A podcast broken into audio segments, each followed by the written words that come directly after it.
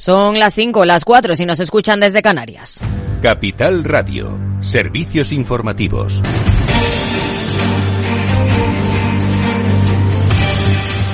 ¿Qué tal? Muy buenas tardes. La delegación del Gobierno en Madrid prepara el dispositivo de seguridad que se instalará en la región por las manifestaciones previstas de los agricultores. El ministro del Interior, Fernando Grande Marlasca, asegura que no hay autorizada ninguna manifestación.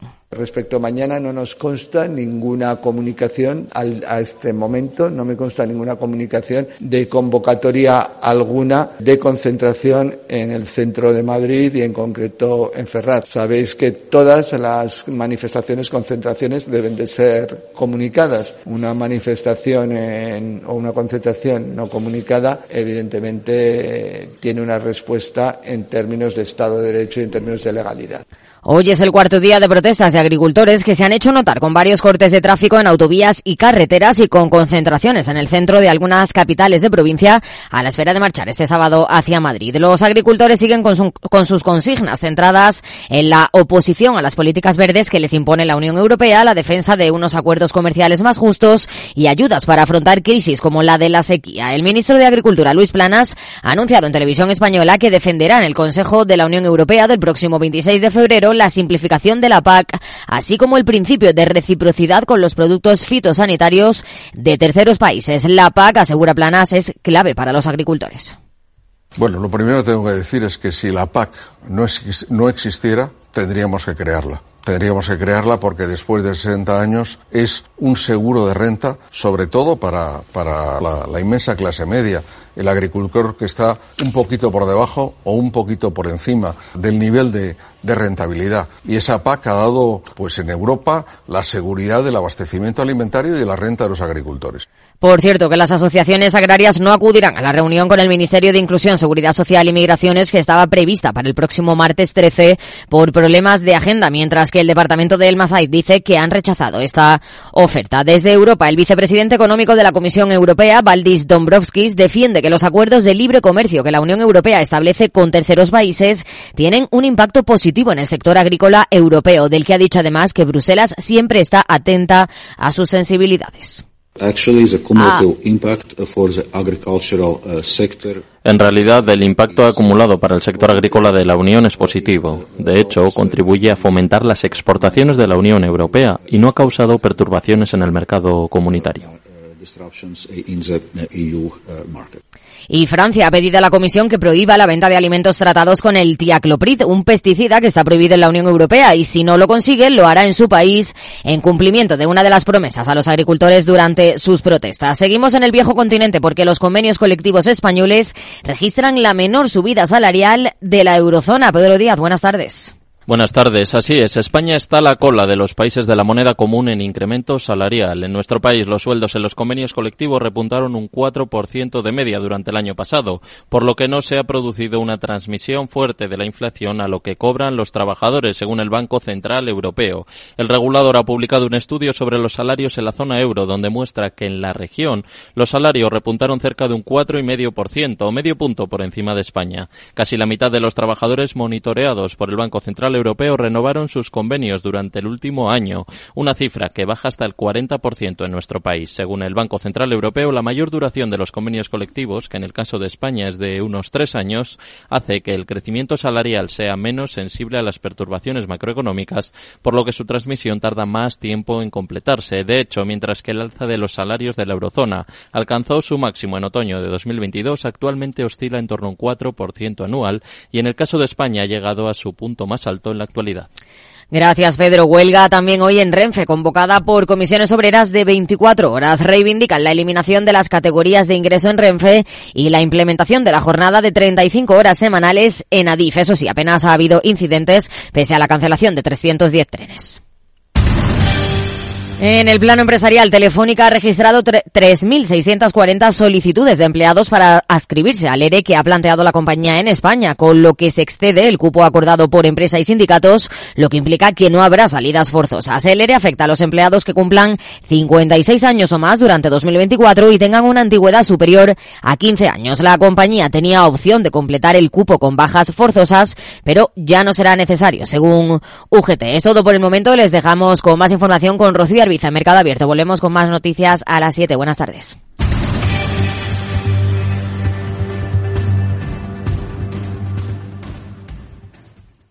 ¿Estás completamente seguro de que la rentabilidad de tus planes de pensiones es la mejor que puedes obtener? Si tu gestor solo te ofrece los planes de su banco, estás perdiendo oportunidades y, lo que es peor, años de rentabilidad para ti. En Velaria Inversores estamos a tu servicio, no al del banco. Trabajamos con 180 planes de pensiones de las entidades más punteras de España y de ellos solo te ofrecemos los de mayores perspectivas de rentabilidad, sin ningún coste para ti. Si quieres más rentabilidad, visita velariainversores.com. Mercado Abierto con Rocío Arbiza. Seis minutos casi sobre las cinco en punto de la tarde, sobre las cuatro si nos están escuchando desde Canarias. Tenemos ahora mismo a las bolsas con tono mixto. El descenso en el caso del IBEX 35 va a menos a medida que nos acercamos a la hora de cierre, queda menos de media hora y está el selectivo con apenas un descenso del 0,10%.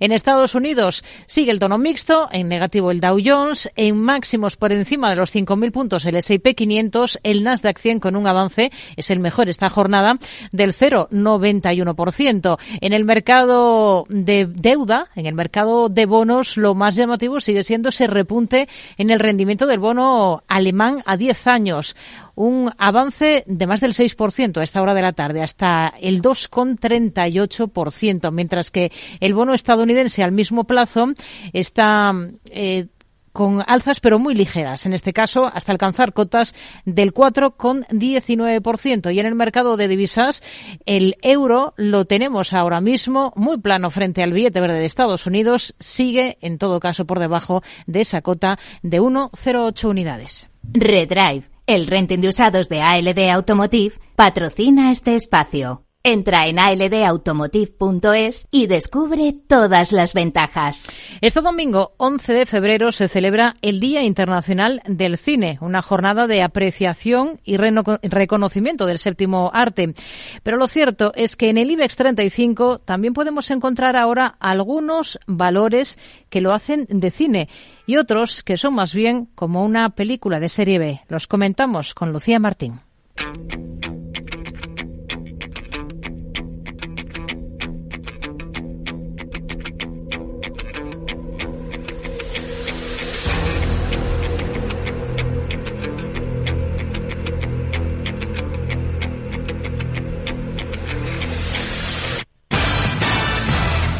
Este sonido seguro que ya saben de qué hablamos. Es la cuarta película de Quentin Tarantino que se divide en dos entregas que narran la épica aventura de una mujer en busca de venganza y justicia. Se trata de Kill Bill volumen 1 y volumen 2. Y si algo caracteriza a esta película y en general al estilo de Tarantino es que la sangre tiene un papel destacado. Si hablamos de sangre y de valores del IBEX 35, no podemos dejar de mencionar a Grifols. Y no, no solo porque sea un fabricante de hemoderivados, también por la sangría que acumula en bolsa la compañía. Justo hace un mes, Gotham City Research publicaba un informe en el que ponía en duda las cuentas y sobre todo la deuda de la compañía, lo que lastraba su cotización. En este tiempo, desde que se conocía esa información, la firma se deja unos 2.700 millones de capitalización bursátil y más de un 30% desde el inicio de año. Lo último han sido esos cambios en la cúpula de la compañía. Esta misma semana, el nombramiento de un nuevo consejero consejero delegado de Grifols, Nacho Avia,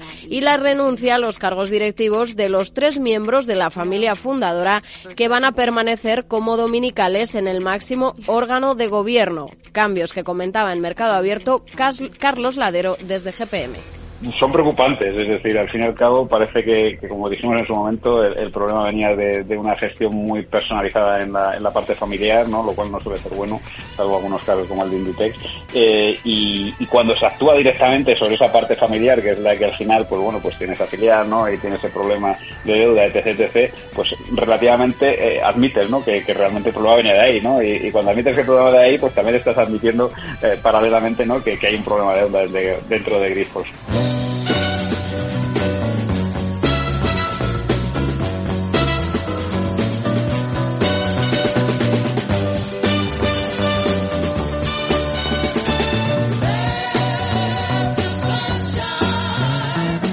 Otro valor que está un poco de capa caída es Solaria. No le llega el sol a la compañía que después de Grifols es la que más cae en lo que va de año dentro del IBEX 35. La canción que escuchamos es, como saben, de la película Her, pero a Solaria la verdad es que no le luce mucho el pelo. ¿Qué puede haber detrás de este comportamiento? Jaime Sicilia, analista senior de renta variable de Singular Bank en Mercado Abierto. Hasta que no haya una mayor certeza sobre cuándo van a empezar los recortes de tipos, eh, estas empresas renovables tan endeudadas eh, que, se han endeudado para lograr sus grandes crecimientos eh, prometidos, pues van a seguir sufriendo. Además, eh, están las dudas eh, sobre los precios de la energía, que junto a la falta de generación de caja ponen en riesgo tanto la valoración eh, como las previsiones de ganancias del consenso.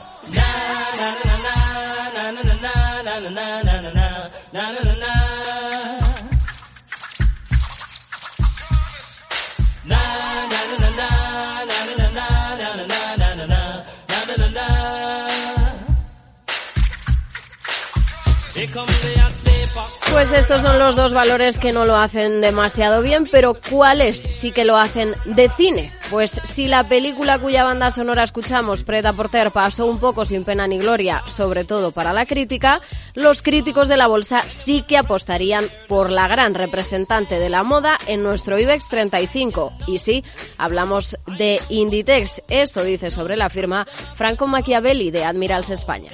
Yo siempre últimamente estoy hablando mucho de Inditex, sobre todo, ya hablamos de Inditex cuando incluso estaba en soporte de 20, ¿eh? o sea, no, no es que ahora nos unamos al tren alcista porque está subiendo, no, no, no, desde Admirals venimos hablando de Inditex hace mucho tiempo, eh, pero Inditex lo está haciendo muy bien, eh, se está adaptando muy bien al entorno online, la directiva lo está haciendo bien, los números son buenos eh, y además viene de romper máximos y de transformar esos máximos en históricos.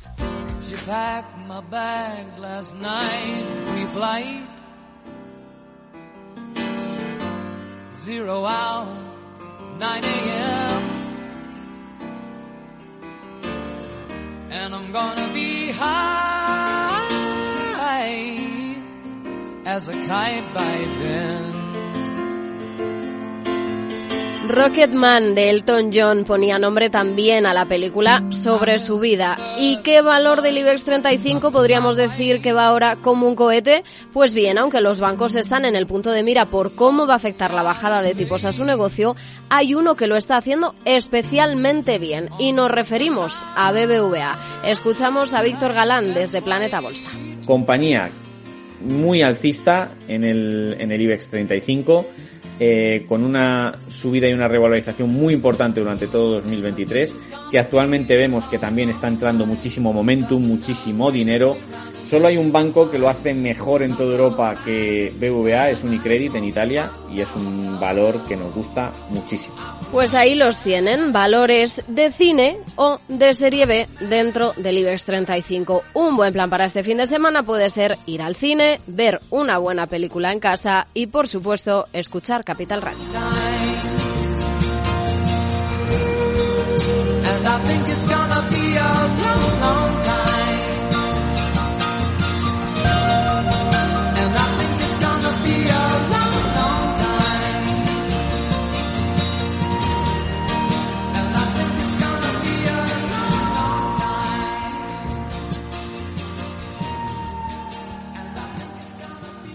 Redrive, el renting de usados de ALD Automotive, ha patrocinado este espacio. Entra en aldautomotive.es y descubre todas las ventajas.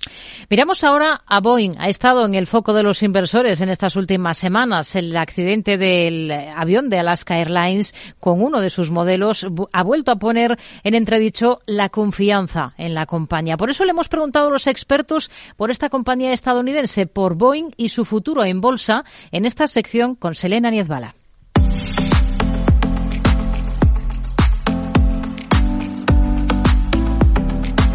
Hoy en Lo Amas o Lo Odias. Esta semana ponemos examen a Boeing. El fabricante de aviones pasa por uno de los momentos más complicados de su trayectoria tras el accidente de la Noche de Reyes por el que un avión de Alaska Airlines eh, perdió parte del fuselaje en pleno vuelo. El 94% del modelo de la aeronave que sufrió el incidente de los Boeing 737 MAX 9 ya ha vuelto a los cielos tras ser inspeccionados. Ahora se ha desvelado que faltaban cuatro tornillos en el panel que se desprendió, pero el informe no detalla quién quitó los tornillos y qué parte de la empresa era responsable de reemplazarlos.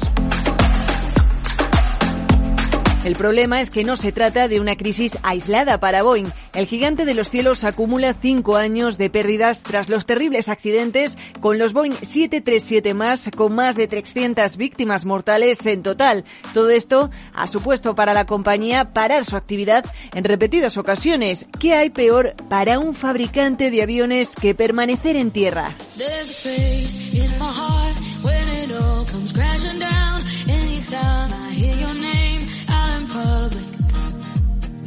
Boeing se enfrenta de nuevo al peor de los escrutinios. ¿Prioriza a sus inversores frente a la seguridad de sus equipos?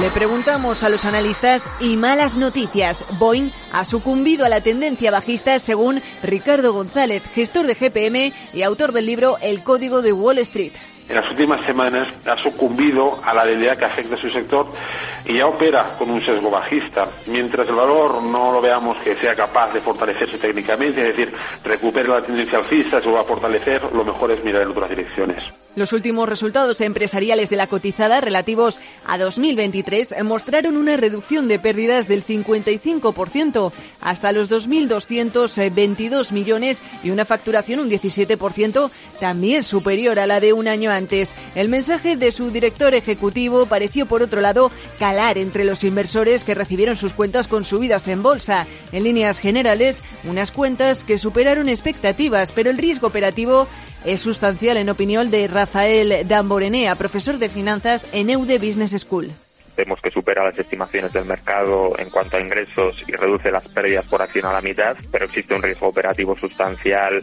en los planes de la compañía de aumentar simultáneamente la producción del 737 MAX y de vender esos aviones que tienen en stock a medida que la crisis del sector y los problemas de la cadena de suministro se disipen.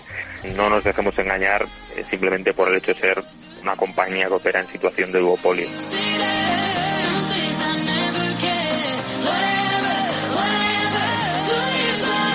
Por su parte, Spirit ha optado por retrasar sus previsiones financieras para el próximo ejercicio hasta tener mayor claridad sobre cuándo aumentará la producción de aviones de Boeing. La confianza de la cotizada con los inversores está en entredicho y sus competidores lo están aprovechando sin ir más lejos, mientras la empresa norteamericana hace frente a la última de sus crisis, Airbus ha tocado máximos históricos en bolsa em, este último golpe que ha tenido yo creo que ha sido eh, muy fuerte e indudablemente pues mm, yo creo que beneficia eh, a, sus competidores.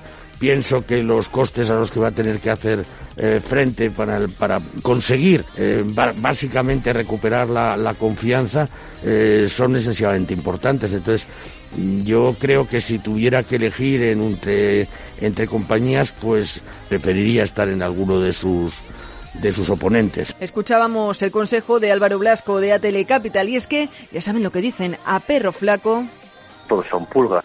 Aunque la realidad del oligopolio se impondrá, en opinión de Celso Otero, gestor de fondos de Renta 4. Hay que tener en cuenta que esta compañía, ahora mismo no, por la grave situación del sector aeronáutico, ¿no? situación de los 737 eh, MAX que, que sufrieron, es una compañía que normalmente hace entre 5.000 y 10.000 millones de flujo de caja libre al año. Esto es un evento que permite pagar un poco todo el deterioro, tanto de imagen como financiero que podría tener por este drama y creo que es una vez. Can we pretend that airplanes in the night sky like shooting?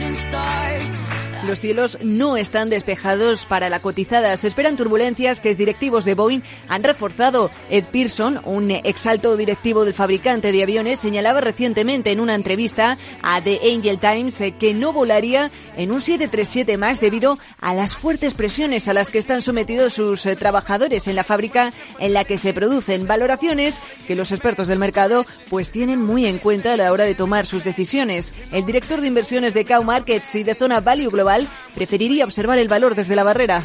Yo creo que al final es un valor que hay que mirar con perspectiva, hay que mirar desde la barrera y ver si realmente es capaz de volver a controlar o volver a acercar esa confianza que tiene a través de los accionistas. Estas son las razones por las que el director de Zona Value Global cree que Boeing es una compañía que puede dar todavía algún que otro susto al inversor en bolsa. Ya no solo del percance con Alaska Airlines, sino con los percances que ha tenido con aviones anteriores que cada vez están mermando más esa confianza de cara al inversor que tiene miedo de que pueda ocurrir algún evento que haga que la compañía vaya por algún camino no deseado. Ya no hablo de una quiebra, sino que pueda tener rechazos de pedidos, su producción disminuya, los pedidos, como digo, vayan reduciéndose, porque también Ryanair ha puesto un, poco de un, un, toque de atención sobre uh, Boeing precisamente por las calidades de los productos que está entregando.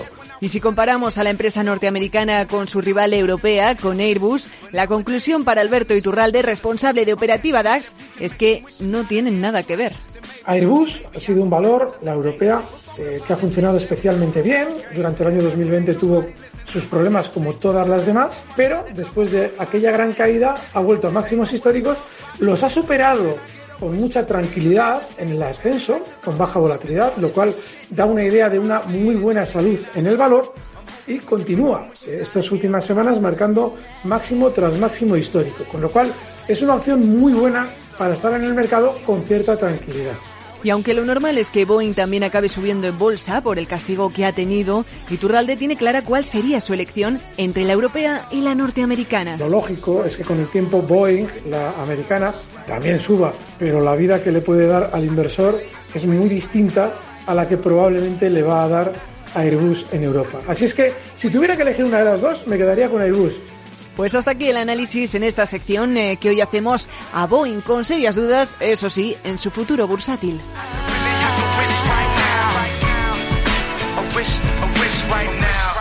¿Lo amas o lo odias? Seguimos. ¿Dónde ponemos el foco a esta hora, Pedro Díaz? Durante la madrugada del domingo al lunes se disputa la Super Bowl y hoy ponemos el foco en el evento deportivo más importante de Estados Unidos.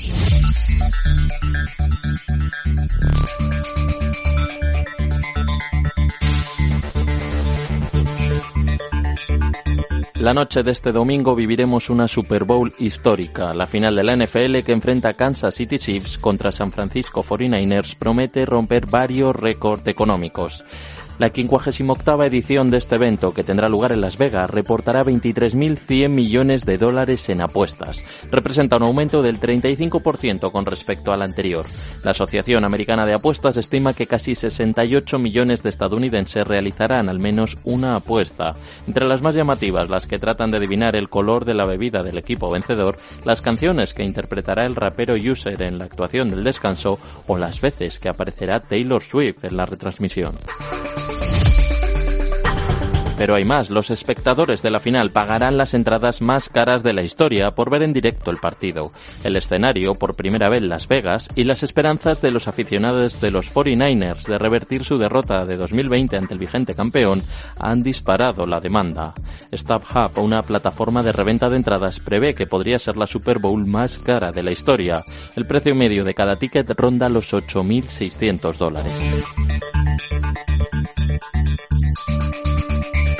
La National Football League fue responsable de 93 de las 100 retransmisiones televisivas más vistas el año pasado y generó unos ingresos de casi 20.000 millones de dólares. Entre 2020 y 2023, COVID de por medio, el valor de las franquicias ha incrementado casi un 70%, aunque en la gran competición de fútbol americano no todo es de color rosa.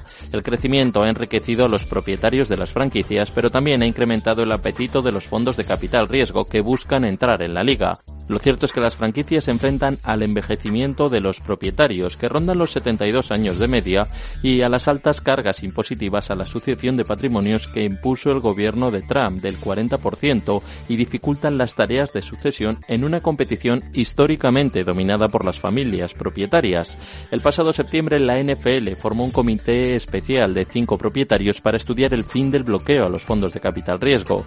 Durante décadas la liga exigía que una sola persona poseyera al menos menos el 51% de cada equipo, un porcentaje que se redujo al 30% en 1985 y en los últimos 20 años se ha reducido esa imposición.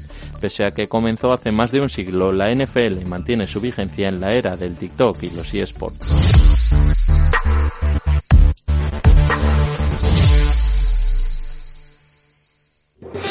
¿Estás harto de bajas rentabilidades? ¿No quieres seguir pagando altas comisiones a tu banco o gestora? Finicens es la solución perfecta para gestionar tu patrimonio. Traspasa tus fondos de inversión a Finicens y podrás obtener una mayor rentabilidad. Infórmate en el 91048 3004 y en finicens.com. Finicens, especialistas en inversión indexada. Mercado Abierto con Rocío Arbiza. Es momento de saludar en Mercado Abierto a Enrique Díaz, director de riesgos de Ebury. Enrique, ¿qué tal? Muy buenas tardes. Muy buenas tardes, Rocío. ¿Qué tal? Bueno, es una sesión la de hoy sin macro en Estados Unidos, más allá es de esa revisión que hemos tenido de datos de inflación en el país. Hemos tenido, eso sí, en estas últimas jornadas declaraciones de distintos miembros de la Reserva Federal, en general insistiendo en esa línea de pedir calma con los recortes de tipos, ¿no?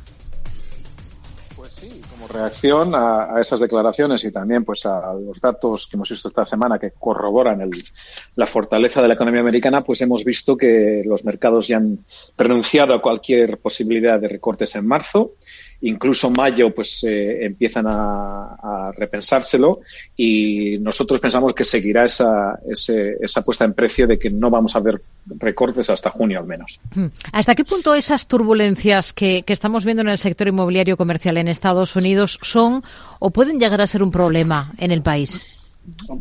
Pues no vemos ningún problema sistémico. Es cierto que puede haber eh, problemas en determinados bancos, algunos bancos regionales, como que hemos visto en, el, en Nueva York, pero estamos hablando de instituciones relativamente pequeñas con una fracción de, una cuota de mercado mínima y en general el, el, el, sector, el, sector, bancario norteamericano está bien capitalizado y tiene, tiene posibilidades de sobra para absorber el, los daños que, cause el, el, el, sector de las oficinas. Hoy aquí en Europa hemos tenido confirmación en Alemania de que el índice de precios de consumo se ha situado en enero en el 2,9% interanual. Esto representa ocho décimas menos que el dato del 3,7% registrado en diciembre del 23 y la menor subida interanual de los precios desde junio del 21. ¿Qué le parece el dato? El dato es bueno, sin duda, pero nosotros preferimos eh, prestar atención al, de, al, dato de inflación subyacente, porque el dato general incluye bastante ruido de, políticas eh, estatales de, prote de, protección y subvención de los precios de la energía y el que se ve que no aparecen en el dato subyacente. Eh, el dato subyacente sigue por encima del 3%, eh, ha mejorado notablemente en lo que a lo largo de 2023 pero sigue todavía pues, relativamente lejos de ese objetivo de por debajo del 2% y confirma que quizás esa, esa última milla de la lucha contra la inflación será la más difícil. Tenemos declaraciones también en las últimas horas del responsable de políticas del Banco de Inglaterra, Jonathan Haskell, que votó a favor de subir los tipos de interés la semana pasada. Asegura que se siente alentado por las señales de que las presiones inflacionistas en Reino Unido podrían estar disminuyendo, pero que necesita más evidencia de un enfriamiento antes de cambiar de postura. Eh, excesiva prudencia quizás, porque un cambio de postura en su caso significaría optar por mantener tipos.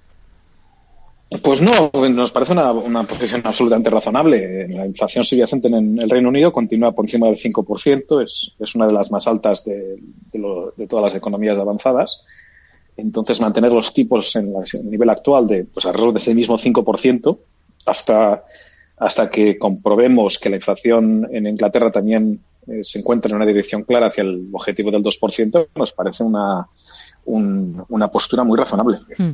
Dice la subdirectora gerente del Fondo Monetario Internacional, eh, Gita Gopinath, que el Banco de Japón puede evitar trastornar los mercados globales con su cambio de política si aumenta gradualmente los tipos de interés y brinda una comunicación clara a lo largo de, de ese camino. Lo cierto es que se lleva tiempo hablando de un giro de este organismo por parte del BOG. ¿El impacto debería estar digerido en los mercados? Pues se lleva tiempo hablando de, ese cambio de política por parte del BOC, pero el que no ha comunicado mucho ni de manera muy transparente es el propio Banco de Japón. Por eso pensamos que, que no hay, que, podría haber turbulencias en los mercados de deuda japonés y la divisa japonesa, el yen, sobre, más que nada porque no, no ha sido ni muy transparente sobre qué espera hacer, ni ni a qué ritmo espera hacerlo eh, en, la comunicación con los mercados. Eso nos, nos preocuparía un poco. Hmm. Si echamos un vistazo al comportamiento del euro dólar, tenemos al cruce hoy bastante plano. Sigue en todo caso por debajo de esa referencia de las 1,08 unidades. ¿Qué podría motivar eh, un cambio, una recuperación de esa cota, eh, una subida del euro hacia conquistar de nuevo esos 1,08? Pues pensamos que lo crítico aquí son los indicadores adelantados de la economía de la eurozona. Eh, tenemos que, en particular, los, índices PMI de, actividad empresarial. Eh, hasta que no veamos esos índices recuperar el nivel de los 50, que nos indicaría que la economía europea reprende la senda del crecimiento tras el estancamiento de 2023, pues vemos difícil un, una subida sostenida del euro. Nos quedamos con ello, Enrique Díaz, director de riesgos de Ebury. Gracias. Muy buenas tardes. Muy buenas tardes, Rocío. Ahora mismo tenemos al cruce euro-dólar en esa cota de 1,0782 unidades, según las pantallas de XTB. Lucía.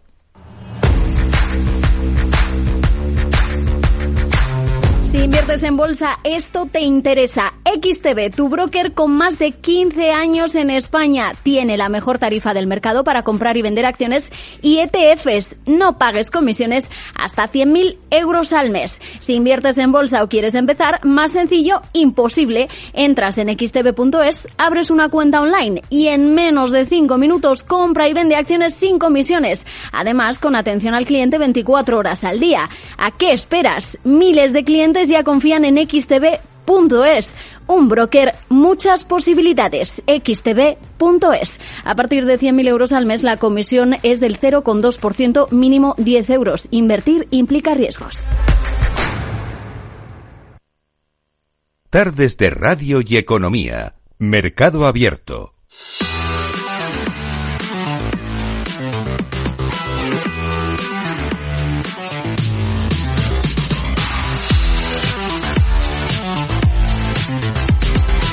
Momento de mirar al mercado de renta fija con Javier Domínguez, gestor de Auriga Bonos. ¿Qué tal, Javier? Muy buenas tardes.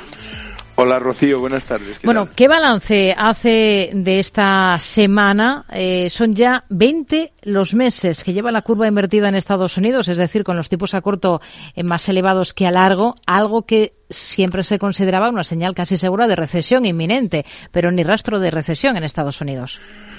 Para nada, no, yo, yo más que nada, yo siempre he sido bastante eh, eh, exquisito con ese asunto porque no, no significa nada, significa que es la ley del mercado, es eh, la ley de la oferta y la demanda. Hay más demanda de largos plazos y por tanto para, para mantenerlo, porque lo que sí que es evidente es que los tipos de interés van a caer. Entonces, lo que hace la gente, lo que hacen los inversores es buscar plazo para conservar esa rentabilidad. Entonces, esa es la demanda y por tanto cae. Y evitan, en todo caso, o, hay menos demanda para los cortos plazos y por eso están más altos. ¿no? Entonces, efectivamente, nos vemos una curva. Es muy interesante lo que pasa con el, el bono americano, porque efectivamente el otro día hubo una subasta y se ha dado el máximo histórico de 42 mil millones en 10 años. Quiere decir que hay una demanda atroz por el 42, por, por el 10 años porque nadie se quiere perder la fiesta, ¿no? Mm. Claro, estamos hablando de que se concedió al 409 y ahora lo tenemos al 418. Un casi triple A como es Estados Unidos por encima del 4 es muy apetitoso. Pero es que el 20 el 20 años americano está al 448, que todavía es más apetitoso, ¿no? Es verdad que la duración es mucho más, digo porque también el 30 años del otro día también se han dado 25 mil millones de, de dólares en, en, el 30 años. Quiere decir que la gran demanda está en los largos plazos, mm. ya digo, para conservar esa rentabilidad a lo largo del tiempo. ¿Dónde estamos? Bueno, pues efectivamente eh, los tipos de interés siguen siendo atractivos, ¿no? Y por eso hay tanta entrada en, en, en la renta fija. Mm. Eh, más asuntos eh, que tienen que ver con, con deuda. Eh, por ejemplo, la calificadora SIP Global Ratings ha elevado el rating crediticio a largo plazo de un banco español, del Sabadell, de triple B mayúscula a triple B mayúscula más, con perspectiva estable. ¿Tendría deuda de la entidad en cartera? Sí, sí, el Sabadell, desde luego. Hombre, en, en, digamos que hay dos grandes hitos para el Banco Sabadell que los superó eh, holgadamente, que fue en el 2012, 2011, en diciembre del 2011, cuando se le adjudicó la CAM, la Caja de Ahorros del Mediterráneo, que la compró por un euro. Hay que recordar que tenía 70.000 millones en activos y casi 7.000 empleados, ¿no? Era, eh, digamos que era como si un, un chihuahua se come a un león era una digestión muy pesada y que por tanto fue un enorme riesgo, eh, pero que lo ha superado muy bien y es lo que le hizo al Banco Sabadell dar ese salto. Luego hubo otro gran hito que fue en el 2017 cuando el tema de la independencia o no independencia esa de los ocho segundos por parte de la Generalitat de Valencia de, eh, Cataluña que se mudó a Valencia salvando los muebles. Esos son dos hitos muy importantes donde el Banco Sabadell sufrió mucho desde entonces. ¿Qué es lo que ha ocurrido? Pues que sus resultados son francamente buenos del año pasado, un más 55% de resultados respecto al año anterior, con una ganancia, un beneficio de 1.300 millones un ROE muy, muy apetecible, quiere decir que ahora mismo es uno de los grandes bancos españoles y que por tanto sí es muy eh, eh, sí que es muy buen riesgo, un triple B más, estable, es una magnífica calificación. Javier, justo hoy se cumple un mes de la publicación del famoso informe Gotham sobre Grifols que provocaba el desplome de la cotización que se dejaba notar de forma muy clara también en su deuda. Un mes después, ¿cómo se comporta esa deuda cotizada de Grifols? Pues está, eh, eh, prácticamente está entre las dos cotizaciones más altas y más bajas. Eh, digamos que los bonos más relevantes de, de Grifols, que no son muchos, porque tiene un total emitido de 4.600 millones, pero tiene a convencimientos 27 y 28, tiene tres referencias, y esos son, que en todo caso son los que se mueven más, pues antes de todo el todo el, informe famoso de Gotham estaban al 91 de precio más o menos bajaron al 82, luego se eh, ubicaron en el 87 y ahora están en el 86. Quiere decir que están cerca de cómo estaban eh, los bonos antes de todo este eh, lío. Por tanto, se han ido recuperando medianamente. ¿Esto qué es? Pues es una tira elevada, es un siete y medio, pero tampoco es tan elevado teniendo en cuenta las circunstancias de que hay que recordar que Grifols es un B menos. estábamos hablando de que Sabadell es un triple B más y esto es un B menos, quiere decir que es francamente bajo desde el punto de vista de, crediticio. Por tanto, bueno, pues más o menos mantenidos dentro de lo que significa ¿no? la, difícil situación de Grifol. Javier Domínguez, gestor de Auriga Bonos, gracias, buen fin de semana, muy buenas tardes. Muchas gracias, un abrazo, adiós Rocío. No te pierdas este fin de semana gratis con el periódico Expansión, la revista Fuera de Serie. Más de 160 páginas para disfrutar con las últimas tendencias del mundo del lujo, con lo último en viajes, motor, moda, gastronomía, ocio, vinos, relojes y tecnología. La revista Fuera de Serie este fin de semana gratis con el periódico Expansión. Los viernes en Capital Radio te proponemos descubrir y comprender las estrategias de empresas con éxito que servirán de inspiración y ejemplo para la tuya. Escucha Metaempresas, un programa presentado por Andrés Arenas con la presencia y los consejos de expertos en distintas áreas y profesores de reconocida trayectoria. Todos los viernes a las siete y media de la tarde, Metaempresas, Capital Radio. Descubre el lado más verde de la economía y las empresas en una nueva newsletter de Capital Radio. Todas las claves de la semana sobre ESG en un mismo sitio. Suscríbete en capitalradio.es a claves ESG y recibe los contenidos del lado más sostenible de las empresas.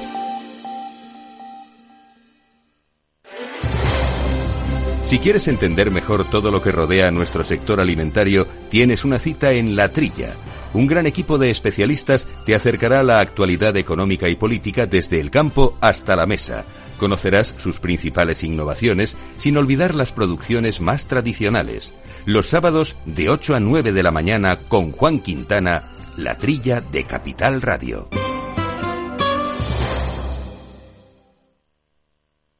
Acción, emoción, pasión Deporte en estado puro todos los días en el balance de la mano de Paco Lloret. Entre las 8 y las ocho y media de la noche, el balance de los deportes en Capital Radio.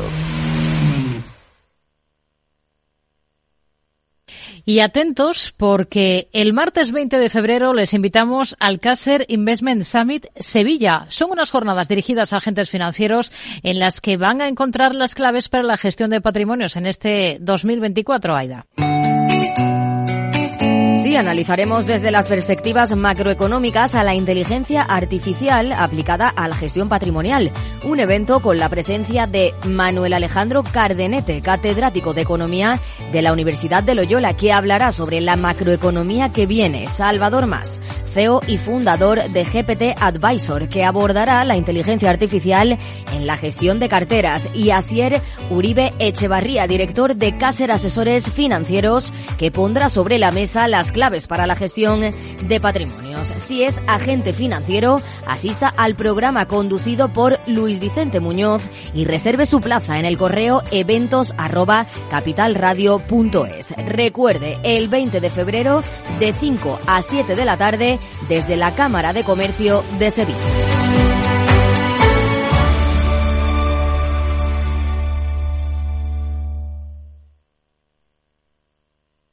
Tardes de Radio y Economía con Rocío Arbiza. Analizamos el cierre de la sesión en la Bolsa Española con Antonio Aspas, socio de Hall Gestión de Activos. Antonio, muy buenas tardes. Buenas tardes, Rocío. Bueno, hemos visto al selectivo terminar esta jornada pues eh, con descensos, aunque ha ido poco a poco a medida que nos hemos ido acercando al cierre, eh, recortando ese mal comportamiento. Trata de aguantar en esa zona de los 9.900 puntos. ¿Qué balance hace de la semana para la bolsa española? Bueno, no ha sido demasiado positivo. Eh, también hay que tener en cuenta que prácticamente lo que está tirando únicamente es el sector de tecnología, con un peso bastante limitado en la bolsa española. Hmm. Se cumple justo un mes hoy desde ese, desde que se destapase el informe eh, de Gotham sobre Grifols. Eh, podemos aprovechar para hacer balance. ¿Cómo, ¿Cómo ha gestionado todo esto la compañía? Es mientras seguimos pendientes, por cierto, de que la Comisión Nacional del Mercado de Valores diga algo sobre la información que le ha requerido a Grifols. Bueno, la, las actuaciones primeras de la compañía creo que fueron bastante flojas, luego ha mejorado pues, en el plano de la gobernanza, que es lo que más dudas planteaba. Pero sinceramente lo más curioso de esto es que de toda la información publicada, podríamos decir que, que la gran parte era conocida por el mercado, debería ser conocida por alguien que estudiase la compañía. Hmm. Fluidra ha estado entre los mejores esta jornada, este viernes en la Bolsa Española. ¿Le convence el valor ahora? Bueno, tenemos en cartera desde ya el año pasado y seguimos eh, firmes en la compañía con una de nuestras principales posiciones. Hay mucho ruido en el sector inmobiliario. Se están poniendo en entredicho las valoraciones de las propiedades comerciales en varios países. ¿Estaría al margen de las inmobiliarias españolas en este contexto? La verdad es que to todas estas dudas sobre el sector inmobiliario y problemas eh, de deuda eh, no están afectando a las inmobiliarias españolas. El mercado es bastante distinto. Eh, los que están sufriendo son los mercados más eh, anglosajones y alemanes y del norte de Europa. En cambio, la, en el sur de Europa, pues eh, hay que tener en cuenta que España ya pasaba su ya pasó su crisis inmobiliaria y entonces aquí las valoraciones son bastante más ajustadas. Dicho esto, eh, las valoraciones no son especialmente atractivas y que haya peligro de que pueda quebrar alguna gran inmobiliaria española y si acaso la más interesante nos parecería Lara. ¿Y de, de la banca estaría al margen o tendrían alguna posición ahora en alguno de los bancos cotizados en nuestro país? La verdad es que está muy barato, pero solo tendría los bancos que, que, que, han tratado bien a sus accionistas y en el, en el largo plazo, en los últimos 15 años, y diríamos que solo es algo Bank Inter de, de, este caso. Y si quisiera algo más de, riesgo, pues Sabadell que está cambiando sus políticas, que con la nueva directiva lo está haciendo bien y pueda tener margen de subida. Sigue la presión vendedora en Naturgy desde que hace un pa, desde hace un par de meses el valor se ve bastante presionado. ¿Con qué ojos miran ustedes a Naturgy? Bueno, Naturgy tuvo una presión alcista por la entrada de IFM que no era real, las valoraciones fueron demasiado elevadas a las que llegó con las cotizaciones anteriores y la verdad es que ahora está pues eh, en su valoración justa cotizando pues múltiplos parecidos a los del resto de sus competidores como son Endesa o Iberdrola. Pues no nos parece una empresa especialmente atractiva, igual para un cliente o un inversor muy conservador que quiera vivir del dividendo. Antonio, un par de valores del continuo que le gusten especialmente ahora. Hay razones. Bueno, fuera del IBEX, eh, sin ninguna duda, nuestras dos principales apuestas serían CIE Automotive y Catalana Occidente. Los motivos son las mismas para, los dos valores, que se juntan valoraciones muy interesantes, por debajo de 10 veces beneficios, eh, negocio que ha crecido en torno de 10% en los últimos 10 años y además eh, una directiva excelente que cuida al accionista eh, en todo momento. Antonio Aspa, socio de Bayern Gestión de Activos. Gracias. Muy buenas tardes. Gracias a vosotros. Buenas tardes. Una jornada con la bolsa española que termina pues con una caída muy discreta, inapreciable prácticamente, de apenas el 0,09%. Cierra el día 9.896 puntos. En la semana recorta un 1,65%. Y dentro de los protagonistas del IBEX, pues lo peor hoy ha sido para Acción Energías Renovables, con descensos del 3,83%. Endesa, Colonial y Acciona se han dejado más de un 2% y lado positivo el mejor título, Robi, con alzas del 1,80%. Tardes de Radio y Economía. Mercado Abierto.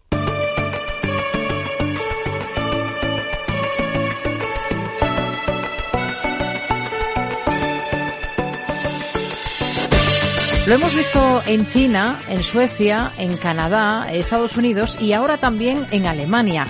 El sector inmobiliario está en el foco de atención en todos estos países. En la locomotora de la Unión hay incluso un banco pequeño que contiene la respiración por su elevada exposición al sector inmobiliario. ¿Qué es lo que está ocurriendo? ¿Cómo están las cosas aquí en España mientras vemos lo que pasa en otros países? Lo vamos a abordar en los próximos minutos de la mano de Miquel Echavarren, presidente de Colliers España y Portugal. ¿Qué tal? Muy buenas tardes. Buenas tardes, muy bien. Bueno, ¿en qué punto está en general el sector inmobiliario a día de hoy? Porque los titulares que estamos escuchando no son tranquilizadores, ¿no? ¿Esos elevados costes de financiación son los que están detrás de esta situación o hay más de fondo?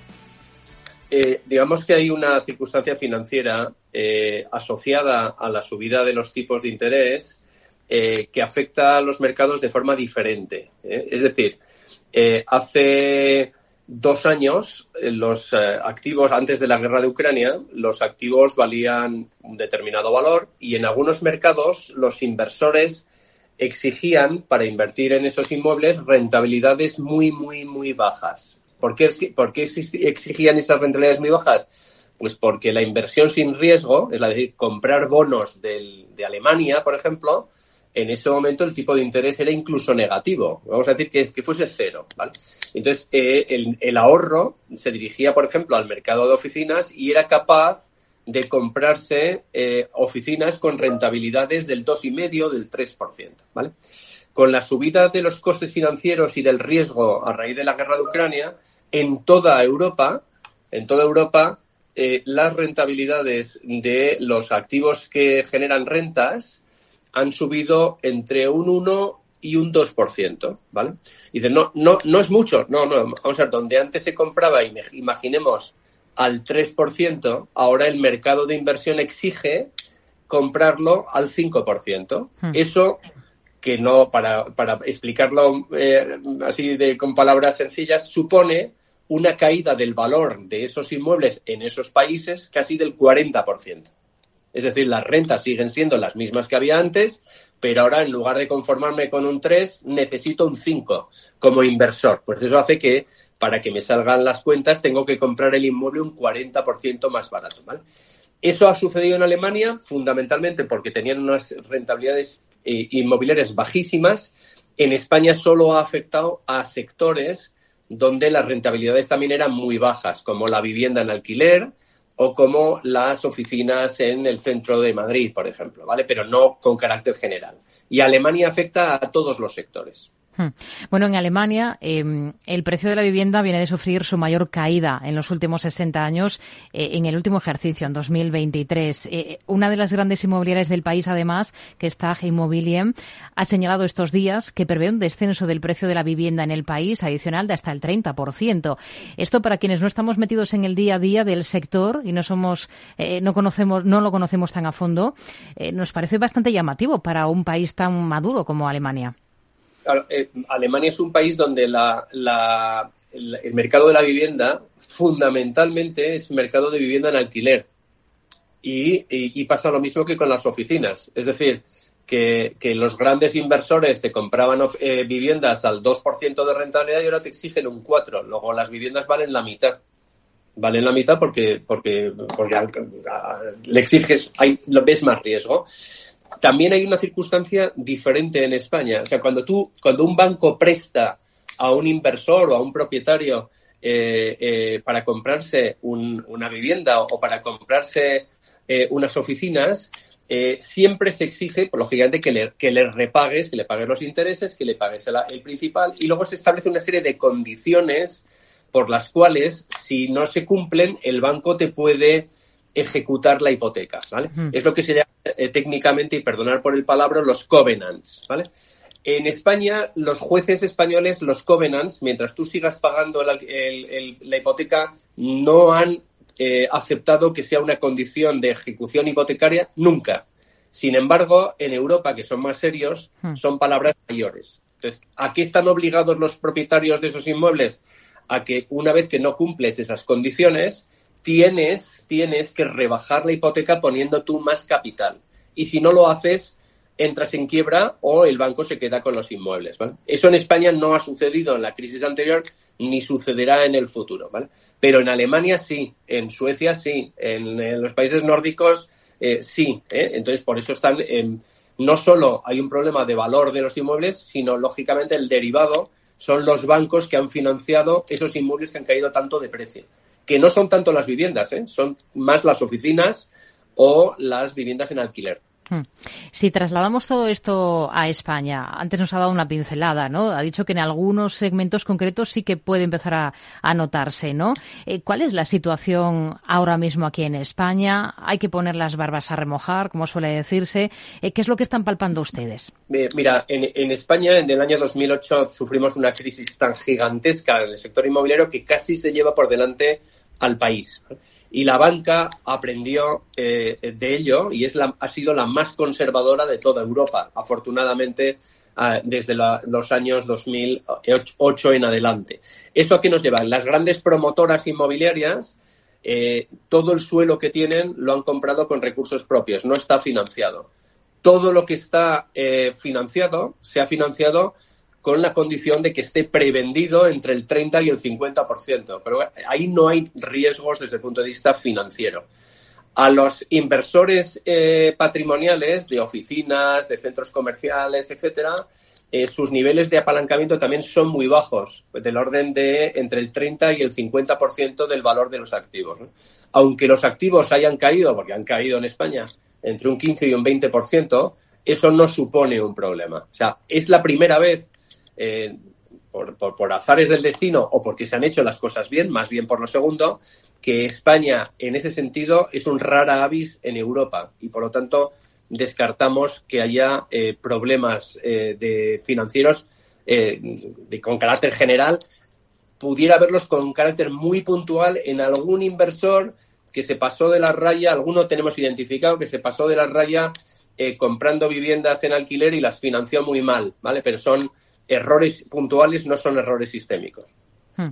Y, mirándolo desde el otro punto de vista, desde el punto de vista del ciudadano de a pie, eh, la cuestión sigue estando aquí en España en las valoraciones, ¿no? ¿Es sostenible lo que vemos en términos de precios en grandes ciudades como Madrid o Barcelona en relación a la media de sueldos que tenemos los españoles?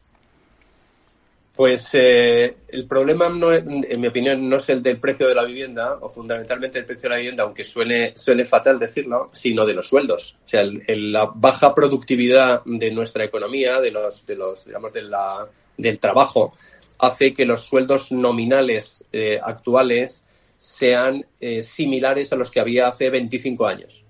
yo hace 25 años nosotros contratábamos a recién licenciados pues en el entorno de los 22.000, 23.000 euros de sueldo bruto y ahora, 25 años después, los estamos contratando en el entorno de 27.000 euros. Ese es, el ese es el gran problema. Ahora, trasladándonos a la vivienda, en la vivienda tenemos vivienda usada y vivienda de, eh, obra nueva, o sea, las, las, promociones nuevas. ¿no? Hmm. Eh, todos los años se, se, se crean más de 200.000 hogares en España y se construyen 85.000, 90.000 viviendas. Es decir, es un mercado eh, de producción muy pequeño para la enorme demanda que hay. Y eso es lo que hace que no bajen los precios. Aunque si vemos lo, cuánto han subido los precios en los dos últimos años, han subido por debajo de la inflación. Es decir, eh, la vivienda nueva no va a bajar de precio, hay más demanda que, que oferta. Y la vivienda usada, dependiendo de la ciudad, del barrio, de las características que tenga la vivienda, en algunas ciudades ha bajado un poquito y en otras se mantiene. ¿Dónde puede haber bajadas de precio?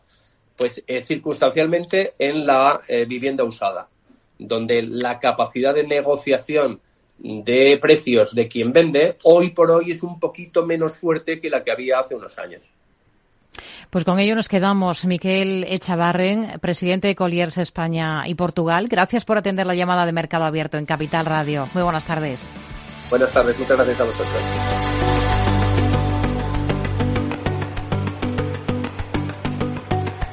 Y como cada semana a esta hora nos bajamos en Mercado Abierto a la calle a preguntar por los asuntos más interesantes de la actualidad económica. Hoy, cómo no, por las protestas de los agricultores.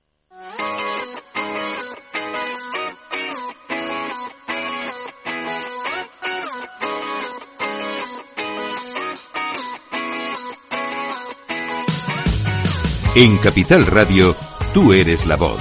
¿Qué opinas de los temas candentes de la realidad? ¿Cómo afectan a tu bolsillo? En Mercado Abierto, Economía Real, a pie de calle.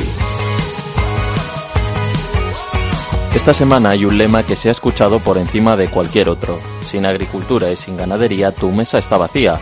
Las protestas de los agricultores se han extendido por toda Europa. Todo comenzó con el asedio a París, aunque el germen que contagió al resto del viejo continente fueron las protestas frente al Parlamento Europeo. Y desde el 6 de febrero miles de tractores cortan el tráfico en varias de las principales vías de acceso a las grandes ciudades de nuestro país. La Confederación Española de Transporte de Mercancías estima en 35 millones de euros las pérdidas diarias para los más de 75.000 camiones que afectados. Desde el sector agrario demandan un plan de choque con soluciones inmediatas tanto a nivel europeo como nacional y autonómico. Además, denuncian la competencia desleal de terceros países, especialmente Marruecos y los países asiáticos, y por otro lado demandan la flexibilización y simplificación de la PAC, la política agraria común de la Unión Europea. Las peticiones no se quedan ahí, abordan también la sequía que sufre España, especialmente en Andalucía y el litoral mediterráneo, así como una reforma de la ley de la cadena alimentaria para prohibir las prácticas desleales, para rebajar la ley de bienestar animal, y sacar al lobo del Lespres, el listado de especies en protección especial. Al respecto, el presidente del Gobierno, Pedro Sánchez, se ha comprometido a reformar la ley de la cadena alimentaria. En la primera sesión de control al Gobierno del año ha detallado la inversión pública que ha hecho el Ejecutivo en el sector primario. Desde el año 2022, 4.000 millones de euros para el sector primario. Sí, 1.380 millones de euros en ayudas directas, señora Bascal. 2.800 millones de euros para la modernización del regadío en España. 6.800 millones de euros que logramos en Bruselas a través de la PAC, de los cuales 4.800 millones de euros son ayudas directas a las explotaciones agrarias y también ganaderas que benefician a 620.000 agricultores y ganaderos en nuestro país. En los sindicatos hay disparidad de opiniones. Mientras desde comisiones obreras afirman que las protestas obedecen a un interés empresarial y además son minoritarias, UGT dice sentirse identificada en las tractoradas. En Mercado Abierto, como cada viernes, bajamos a la calle para preguntarles a ustedes. ¿Apoyan la causa de los agricultores? ¿Entienden sus protestas? Sí, puedo llegar a entenderlas, sí, claro, porque al final eh, están acumulando muchas pérdidas, cada vez cuesta más, tanto la mano de obra como luego ellos realmente les llega muy poco de lo que en realidad se vende el producto y es verdad que las políticas de la Unión Europea a veces son muy difíciles de cumplir. Por supuestísimo, se entiende perfectamente. Al final están teniendo pérdidas un montonazo y vamos, es, completamente entendible la, la, protesta que están dando. A mí me parece bien que, bueno, cuando hay una injusticia, el, un sector tan relevante como el, sector agrario muestre su opinión, o es debatible eh, la forma en la que lo están ¿no? Eh, declarando, por así decirlo. Eh, sí, completamente. O sea, al fin y al cabo, la industria primaria en España es básica y considero que si te cargas el, la, pues, eh, la agricultura y la ganadería, pues el resto del país deja de, de tener comida encima de la mesa y sobre todo en España, que es un país tan rico en cuanto a agricultura, ganadería y espacios para fomentar ese, ese negocio. Una de las causas que defienden los agricultores es la igualdad de condiciones con respecto a terceros países. ¿Se deberían fijar aranceles para los productos importados de países fuera de Europa? Son excesivamente restrictivas las políticas europeas relativas al uso de pesticidas y a otros productos que son dañinos para el medio ambiente. A ver, no las conozco al detalle, pero lo que dicen los medios de comunicación que se les exige con en realidad lo que pueden pedir, creo que, que sí pueden llegar a serlo. Mm, yo es que lo de la política arancelaria, ahí no, no, no estoy de acuerdo con ello. Yo entiendo que sí, el problema que tienen es que las medidas por las que pasan aquí los productos son mucho mayores a